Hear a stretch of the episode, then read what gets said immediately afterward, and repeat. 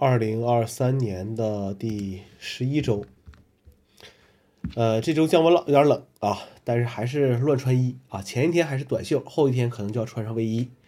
时间一如既往的飞快的过着啊，好像一周没做什么事情就结束了。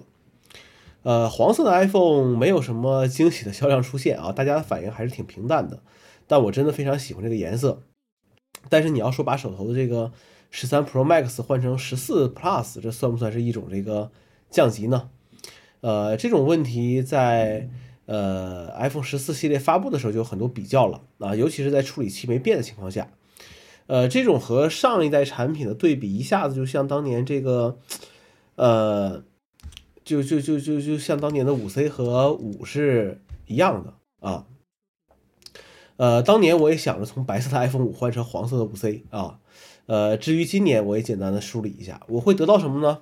啊，就是这个我喜欢的黄颜色啊，更轻、更好的这个手感。那我会失去什么呢？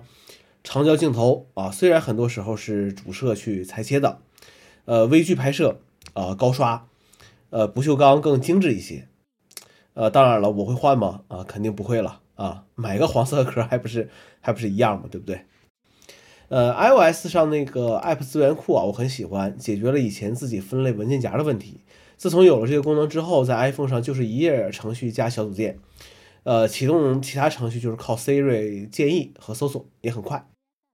以前 Mac 上的这个程序在启动台我会分类一下，呃，自从一次重启之后，它就恢复成了默认状态之后呢，呃，我就我就我就没管了，我就没再去管这个呃事情了。但好歹那时候这些程序还是会按照英文或者拼音的顺序排序，但是我不知道为什么现在连排序都是什么时候开始连排序都是错的了。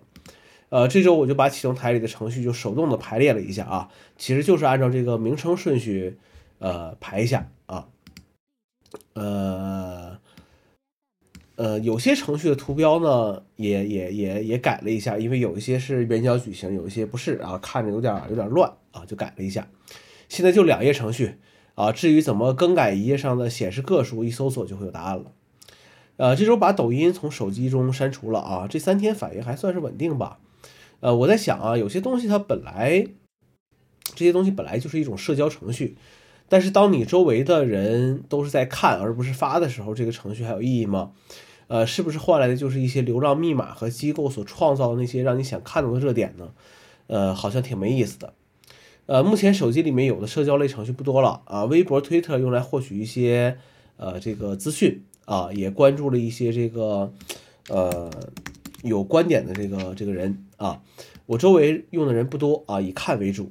Instagram 我会发的不少，上面有很多点赞的互动，但是随着 Ins 时间线的算法改变和强推这个短视频，我觉得这个平台也要完蛋了，很多人可能不会在上面活跃了啊。那微信也就那个样子吧。呃，百度发布了这个文心一言啊，这家公司自从这家公司把我的视频变成八秒之后啊，我几乎就就不用他们家这个产品了啊，谁知道这背后有什么猫腻呢？对不对？呃，GPT 四点零看别人演示还是挺好的，呃，我现在还没用上，还是三点五的模型，但是对我来说也算是够用了啊。我这个人比较肤浅，呃，AI 能给人类带来什么我不知道，但是我觉得这样发展下去的话。呃，应该能把我们手头一些比较浪费时间的事情缩短时间去做，然后让我们有更多的时间去做一些自己喜欢的事情啊。我觉得啊，呃，接下来是这个呃微软啊，微软新的这个呃这个这个都都怎么读啊？朗朗朗朗读一下啊。Microsoft 三百六十五 Copilot 啊，Copilot 啊，这个这个东西看起来还还不错啊，但是你要知道。呃，现在也只给五百强里面不多的企业在在测试，企业都做内测，一般用户且等着呢啊！你看效果真的不错，呃，微软在做这个，在做这个这个这个所谓这个，呃，我们讲这个宣传效果这方面从来没输过啊。呃，推荐个程序叫做 OpenCat 啊，Mac iOS 通用，简单来说，你可以把它理解成为 ChatGPT 的一个本地程序啊，这么一个程序。从注册到获取 API Key，再到升级到 Plus 用户，深刻的觉得有些东西啊，真的是要提上日程的，要不然用的东西都会比先进的地方慢半拍儿。或者你用一些不知道怎么修改来的来的东西啊。呃，三幺五晚会不温不火啊，比上电视恶劣的多的东西，大家也都知道。自从那个大概八点二十发这个事情出了之后，好像就就没什么公信力了，感觉啊。呃，最近在读两本书啊，王迪的这个《消失的古城》，清末民初成都的日常生活记忆，和李硕的《简商殷商之变与华夏新生》。